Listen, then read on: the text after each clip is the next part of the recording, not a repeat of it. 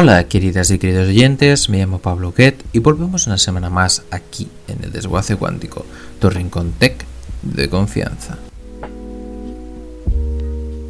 Durante las misiones Apolo entre 1969 y 1972, los astronautas de la NASA se trajeron entre rocas y arena 382 kilogramos de luna. Este material ha sido estudiado desde todos los ángulos de la ciencia pero nadie pensó en usarlo como tierra de cultivo. Bueno, sí, en los años 70, cuando aún se temía que escondieran patógenos o combinaciones de minerales peligrosos, espolvorearan varias plantas para ver qué les pasaba. Ahora, en el contexto de los nuevos planes humanos para volver al satélite para quedarse, un grupo de investigadores ha utilizado parte del polvo extraído hace 50 años para cultivar plantas por primera vez en suelo lunar. Han comprobado que sí que los vegetales germinan y crecen, pero lo hacen mucho peor que en la terrestre. Pero antes de eso hay que explicar un par de cosas. La NASA anunció hace unos años su programa Artemisa. Su misión es llegar a la Luna a mediados de esta década y montar una base permanente ya para finales de esta. Entre las muchas cosas que necesitarán los nuevos selenitas está, obviamente, la comida. Además de la que les llegue desde la Tierra, planean cultivar sus propias verduras allí. Obviamente ya hay miles de propuestas para plantar vegetales en su lunar. Este nuevo interés fue la ocasión para un grupo de investigadores de la Universidad de Florida que llevaban años queriendo sembrar en el rególito que la NASA tiene en sus laboratorios para estudiar la interacción entre material extraterrestre y la biología terrestre. Por fin, hace escasos unos meses, recibieron 12 gramos de la Tierra de la Luna. Obviamente no les llegaba para un latifundio, pero se las apañaron para plantar varios ejemplares de Arabidopsis thaliana, una pequeña planta de florecillas blancas.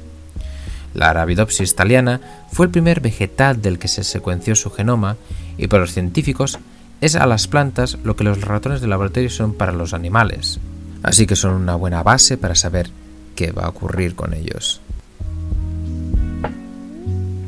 Casi todas las plantas germinaron entre 48 y 60 horas después de sembrar las semillas, emergiendo al poco unas pequeñas hojas de entre la Tierra lunar.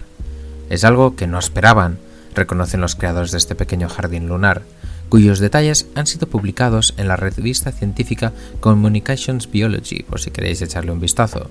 Annalisa Paul, profesora de Ciencias Agrarias y de la Alimentación de la Universidad de Florida y primera autora del estudio, dice que se quedaron asombrados, pero les sirvió para descubrir que los suelos lunares no interfieren en las hormonas y señales que intervienen en la germinación de las plantas. Pero obviamente algo tenía que ir salir mal. Al sexto día vieron que algo no iba bien.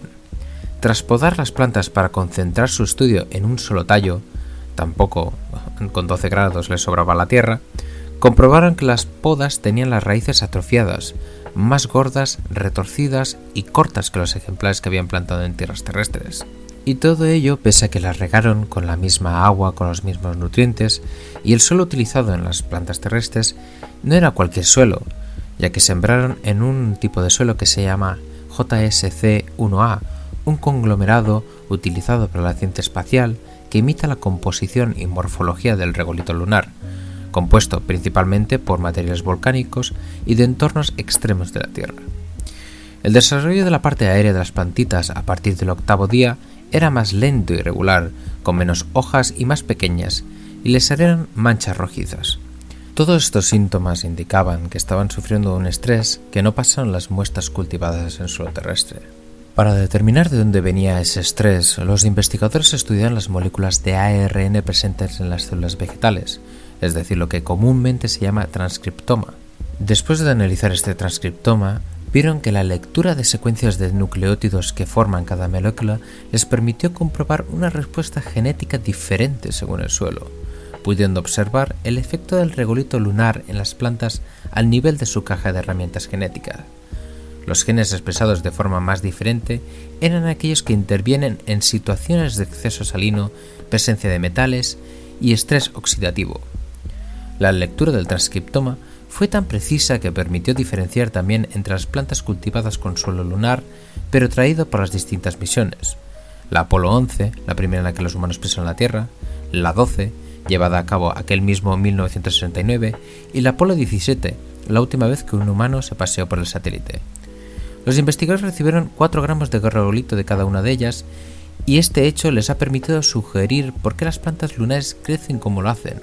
A nivel visual, las dos primeras, la del Apolo 11 y la Apolo 12, eran muy parecidas y la del Apolo 17 tenía un aspecto general mejor, pero a nivel genético la diferencia se confirmó, ya que la del 17 estaba muchísimo mejor. Y es que la explicación es que el Apolo 11 y el Apolo 12 se posaron en zonas que los científicos llaman viejas o maduras, más expuestas a la radiación cósmica y el viento solar, mientras que el Apolo 17 trajo a la Tierra material más protegido y menos maduro. Para los autores y las autoras del estudio, esto podía explicar la diferencia de respuestas de esta pequeña planta a los distintos suelos y ayudará a elegir dónde sembrar las primeras cosechas lunares. Como curiosidad, cabe recalcar que estos investigadores e investigadoras cortaron los tallos antes de que florecieran, así que a día de hoy aún no sabemos qué aspecto tendrán las flores en la luna. Bueno, queridas y queridos oyentes, esto ha sido todo por hoy. Un gran saludo desde el desguace cuántico. Espero que hayáis disfrutado y no olvidéis compartir este podcast con vuestros amigos, amigas y familiares, así como seguirme en mis redes sociales como Twitter e Instagram. Realmente me ayudaríais mucho y me haríais muy feliz. Se despide Pablo Guet desde tu sección Tech de Confianza aquí en DLV Radio.